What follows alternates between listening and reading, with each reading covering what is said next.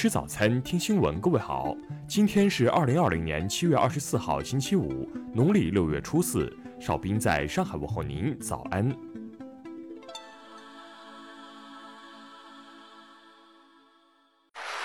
首先来关注头条消息：河南一女子不堪家暴跳楼，致双下肢截瘫，事发一年没能离成婚。近日。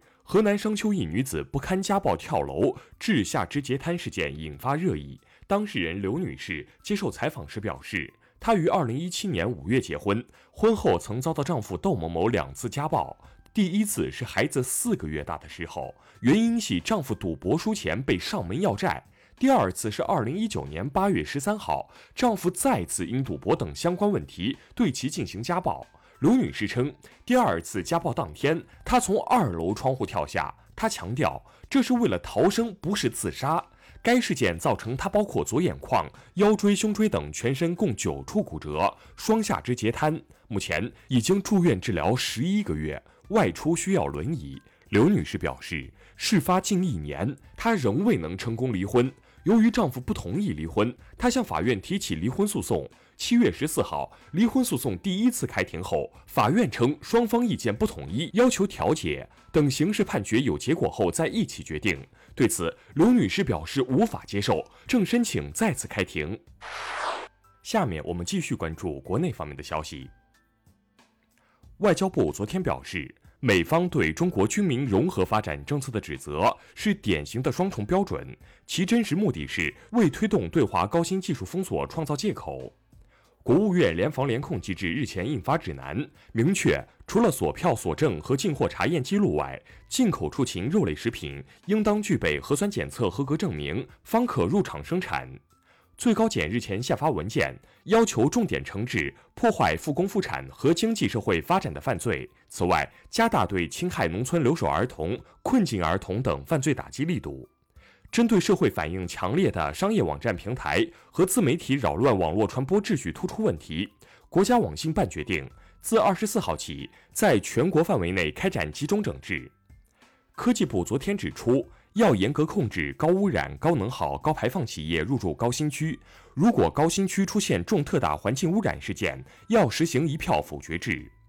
工信部昨天表示，上半年我国工业经济各项指标先降后升。二季度运行状态逐月好转，疫情对我国工业经济的影响总体可控。银保监会近日召开会议指出，要提早谋划应对银行业不良资产大幅增长，按照实质重于形式的原则，增强风险抵御能力。广电总局近日下发通知，要求相关播出机构不得播出违反常识常理、随意细说解读历史、过度娱乐化的抗战题材电视剧。下面来关注国际方面的消息。二十二号，美国新冠住院患者数量已接近今年四月时峰值，病毒检测量也远未达到控制疫情传播所需规模。美国疫情形势持续严峻。美国总统特朗普二十二号宣布，向近来暴力犯罪激增的芝加哥等地增派联邦执法人员。据悉，今年夏天。芝加哥已发生了大约一千六百四十起枪击事件和四百一十四起谋杀案。美国国会众议院二十二号以三百零五票赞成、一百一十三票反对表决通过法案，同意拆除国会所有南北战争时期南方联邦雕像。联合国开发计划署二十三号指出，立即为世界上最贫困人口提供临时基本收入，能够使近三十亿人留在家中，有助于减缓新冠病例激增。俄罗斯外交部昨天表示，美国意图从土耳其买走俄 S 四百防空导弹系统，是美国方针的另一体现，即旨在通过压力实现其目标。在媒体曝光加拿大总督府存在霸凌的工作氛围后，加拿大总理鲁特多七月二十二号表示，每个加拿大人都有权享有安全、有保障、不受骚扰的工作环境。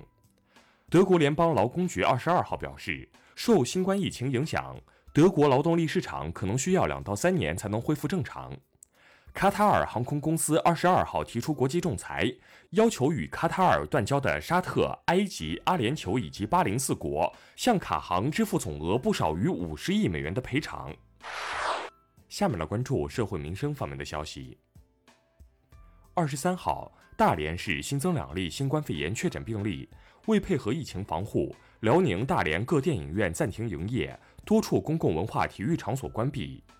北京市卫健委昨天表示，北京严格无症状感染者和复阳患者管理，无症状感染者出院后继续十四天医学观察并定期复查。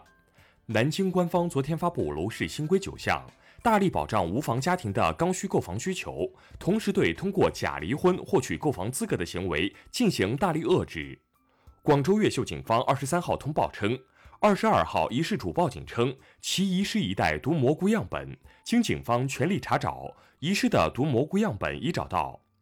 针对近日网传河南周口一快递公司使用假人充当安检员一事，当地邮政管理局二十二号通报称，已对涉事快递送达行政处罚意见告知书。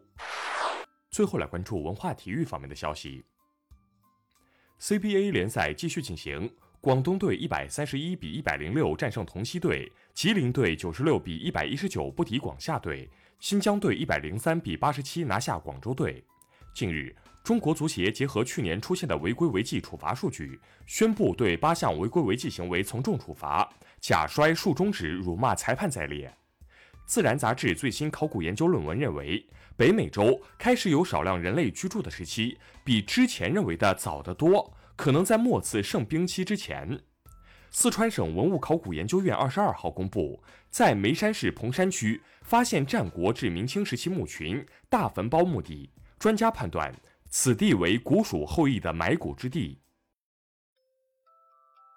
以上就是今天新闻早餐的全部内容。如果您觉得节目不错，请点击再看按钮。咱们明天不见不散。